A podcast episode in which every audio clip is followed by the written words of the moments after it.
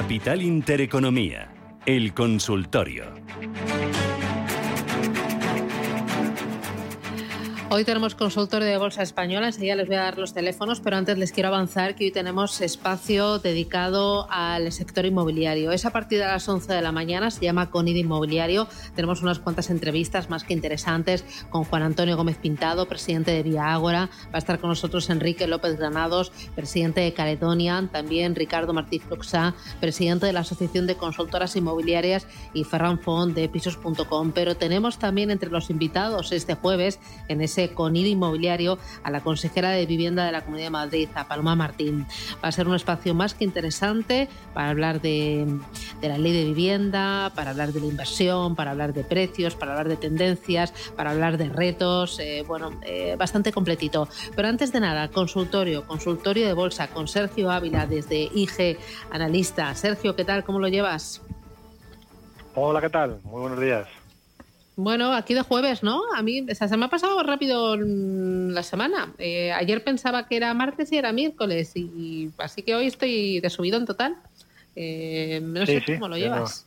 Sí, sí. Ya nos queda menos, ¿no? Ya nos queda menos hoy, hoy y mañana y mañana es importante además también, ¿no? Para las bolsas. Sí, sí, bueno, eh, ya, iremos viendo, ¿no? Eh, yo creo que cada día es importante, no podemos bajar la guardia porque nos perdemos algo. Voy a recordar los teléfonos 91 5 33 18 51 o para mandar sus mensajes de texto o de voz el 609 22 47 16. Enseguida voy con los siguientes, pero antes, em, oye, ¿cómo ves el mercado? Dime soportes, niveles clave.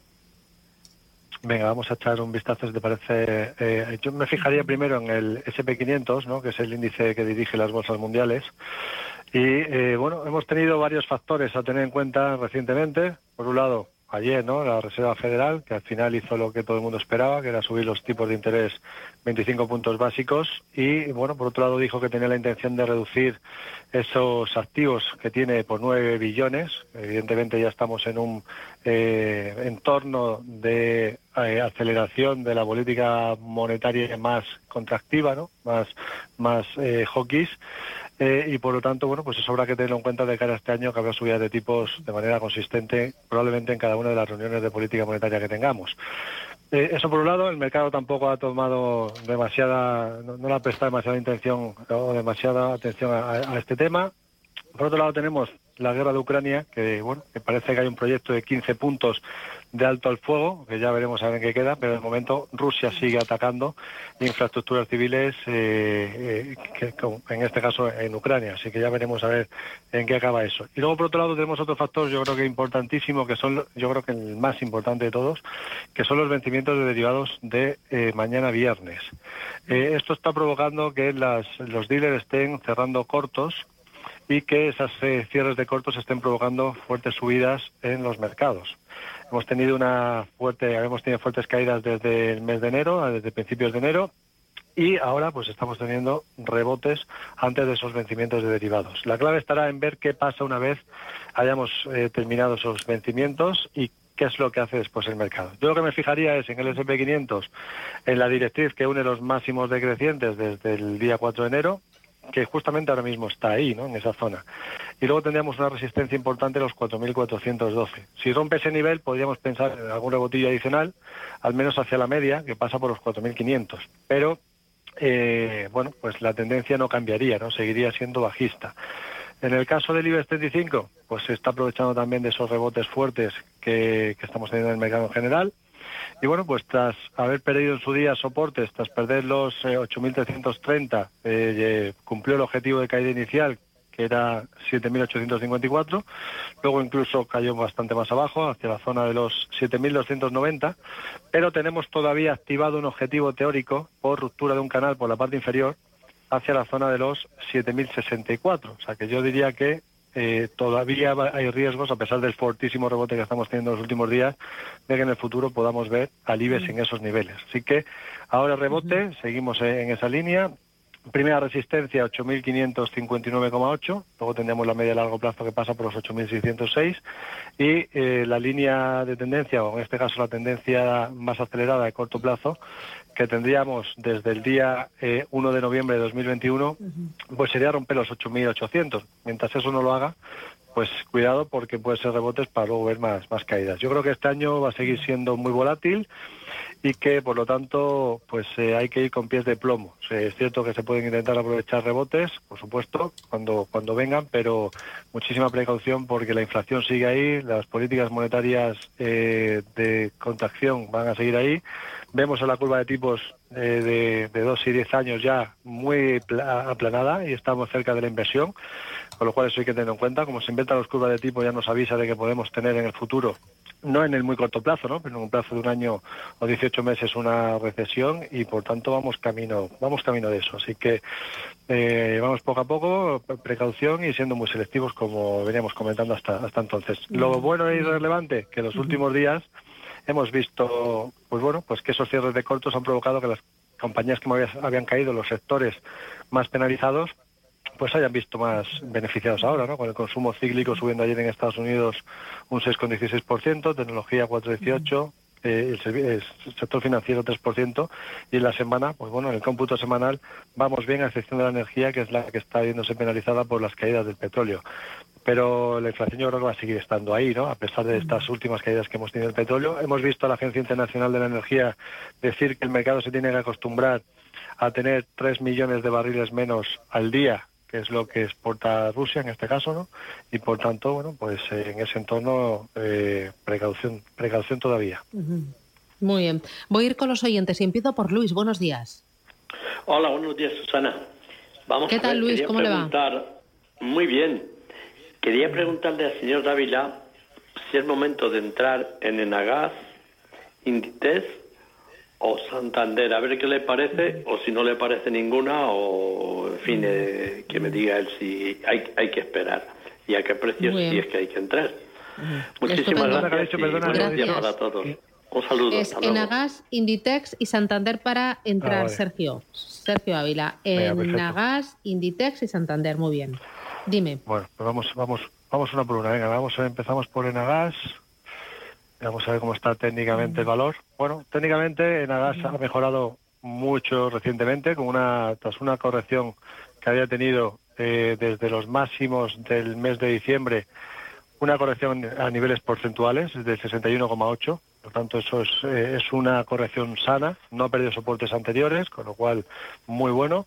Y bueno, de momento, pues eh, tendríamos, estamos cerca de los máximos de, de diciembre, ¿no? Si los rompe, lo que tendríamos sería una activación de un segundo impulso alcista que le podría llevar hacia los máximos del mes de febrero de 2020. Lo único que habría que esperar a ver si lo rompe, yo creo que lo más probable es que lo termine haciendo, pero en el muy corto plazo los indicadores técnicos están mostrando que se podría tomar algún descansito más en la subida. Con lo cual, punto de apoyo podría ser los 19.25, ¿no? Esa podría ser una buena zona para, si corrige ahí, pues eh, buscar punto de entrada, ajustando mucho los stops, siempre pues por debajo de los 18.70 aproximadamente, podría ser una zona de stops. En el caso de Inditex, pues vamos allá con ello también. Muy bien. Bueno, Inditex está en tendencia bajista, le, evidentemente le penaliza mucho la salida de, Rusia, ¿no? De esas eh, tiendas que tenía allí también, pues tema de Ucrania, cómo está la situación. Incluso aunque se llegue a un acuerdo de paz probablemente pues eh, ya se va a bloquear a Rusia en la mayor parte de, los países, con lo cual eh, esto le va a penalizar. Y a pesar del último rebote que ha tenido, pues lo que estamos viendo es que la tendencia sigue siendo negativa e incluso podría empezar a perder los primeros soportes, que están los 21-26. De perder ese nivel, que hoy estamos cerca de, ese nivel, pues lo más normal sería pensar otra vez en una vuelta a los mínimos, 18.50 incluso más abajo. O sea que Inditex sería un valor en el que yo no estaría en estos momentos, me quedaría completamente fuera a pesar del intento de rebote. Y en el caso de eh, Santander, bueno, pues el sectorial bancario ha corregido fuertemente con todo el tema de la guerra. Ahora parece que se quiere otra vez eh, intentar reestructurar ante la eh, subida de tipos de interés, que vamos a ver tanto en Estados Unidos como probablemente veamos también en Europa a finales de año. Esto, en cierta manera, beneficia al sector, ¿no? Eh, porque aumentan las rentabilidades, pero por otro lado, hay que tener en cuenta que el sector bancario se podría haber perjudicado de un menor crecimiento económico. Ya vimos ayer cómo la Fed dijo que espero menor crecimiento económico y probablemente en Europa pues tengamos también un entorno de ese, de ese tipo. Si se quiere estar, pues eh, stop por debajo de los 2,86 y bueno, pues primer objetivo estaríamos en la zona de los 3,49. Si lo rompe, podríamos ir en busca de los 4,04. 4 euros sería el nivel psicológico, pero sería para trading más bien de corto plazo que para trading eh, de posicionamiento de largo plazo. Muy bien. Eh, voy a hacer paradita porque tenemos eh, boletín, eh, luego va a seguir el consultorio. recuerdo los teléfonos para que los oyentes nos vayan mandando sus consultas y nos vayan escribiendo 91 533 18 51 o 609 22 47 16. boletín y volvemos. ¿De acuerdo? Hasta ahora, Sergio. Muy bien. Gracias, ahora. Adiós. Capital Intereconomía, el consultorio. Seguimos en este espacio de consultas con ustedes que ya nos están mandando numerosas eh, consultas, preguntas escritas. Felicidades por el programa, muchas gracias eh, por lo bien que trabajan. Esto da gusto, por favor. Eh. Pregunto para entrar en Mafre y también en Broadcom. ¿Es aconsejable? Gracias, no dice su nombre. Sergio, eh, ¿cómo lo ves para entrar en Mafre y en Broadcom? Sergio, ¿te tengo ahí o no? ¿Le hemos perdido? Hello. Hoy el sí, hola, hola, hola, ¿me oyes? Hola, ya, ahora, fenomenal. Sergio Ávila, analista de IG. Oye, preguntábamos por Mafre y por Broadcom para entrar. Magnífico. Pues venga, vamos con, vamos con las dos. Eh, Mafre ha tenido una corrección reciente, importante y ahora se está, se está reestructurando al alza. ¿no? Ah, Mafre tiene un objetivo teórico activado ya desde hace muchísimo tiempo que, de momento pues poco a poco pues eh, debería de ir cumpliendo. ¿no? El objetivo teórico que tiene activado por doble suelo, un doble suelo que nos dejó en los meses de eh, marzo de 2020 y después con la última caída en octubre de 2020, se activó al romper el máximo entre los mínimos en 1,62,7 justamente el 18 de marzo de, este año, 2021, perdón, del año pasado, 2021, y eh, el objetivo teórico que tiene activado serían los 2,189. Con lo cual, bueno, pues eh, lo más probable sería que finalmente lo terminase por cumplir. Eh, ha rebotado, como decimos, tiene un soporte importante, los 1,7069, que sería zona en la que se podría poner soportes, o por debajo en 1,57, eh, 1,57,5, que ha sido el último mínimo que nos ha dejado. Ahora, con esta reestructuración al alza que está haciendo, pues bueno, el siguiente nivel teórico de objetivo que podría buscar sería la zona de los 2,01, 2,017 y luego los 2,189. Con lo cual, bueno, pues se podría, ser, pues un valor que se podría tener en cartera perfectamente porque la tendencia sigue siendo positiva. Y en el caso de Broadcom, vamos a echar un vistazo. Vamos a ver que la pongo en pantalla, aquí la tenemos. Vale, Broscom está haciendo también una cosa interesante, ¿no? Después de haber corregido, pues mira, la, eh, corrección que tuvo desde el máximo fue un total de un 24,19%. Eh, se apoyó en la media de largo plazo, se ha apoyado tres veces en la media de largo plazo, la media de 200, dejando un soporte en los 549 dólares se está reestructurando al alza. De hecho, aquí en este caso tendríamos una primera resistencia muy cerquita, los 614,50. De romperla, rompería un gran lateral o un lateral que, que lleva dejando desde enero.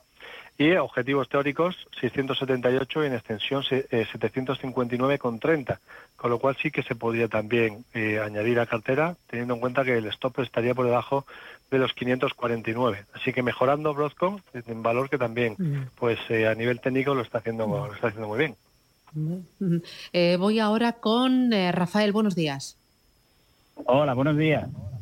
Dígame, Rafael. Eh, felicidades por el programa. Y bueno, quería preguntarle al analista por un valor americano. El ticker es L de Lérida, low.